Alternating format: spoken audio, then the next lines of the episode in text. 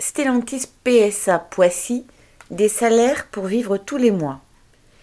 Depuis une dizaine de jours, à l'appel des militants de la CGT PSA Poissy, une dizaine de rassemblements regroupant près de 300 ouvriers dans les trois équipes ont eu lieu.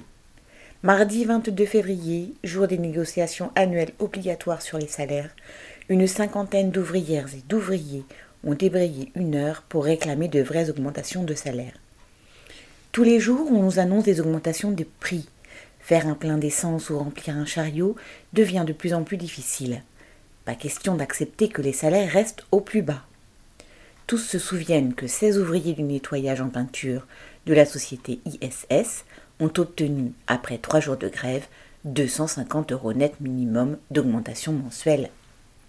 Alors, les travailleurs qui posent le problème des salaires ont bien raison d'autant plus que l'annonce des bénéfices du groupe Stellantis, ex-PSA Fiat Chrysler entre parenthèses, est une preuve supplémentaire qu'il y a dans les caisses de PSA largement de quoi augmenter les salaires.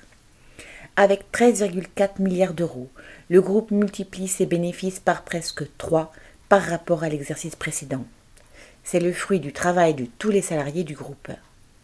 Tavares, le PDG, a annoncé une augmentation des salaires de 2,8% bien en dessous de l'inflation, et une prime d'intéressement de 4 000 euros brut, soit 3 600 euros net. C'est se moquer du monde. Alors oui, l'argent qui manque sur les salaires est bien dans les bénéfices patronaux et les 3,3 milliards de dividendes qui seront versés aux actionnaires. Correspondant Hello.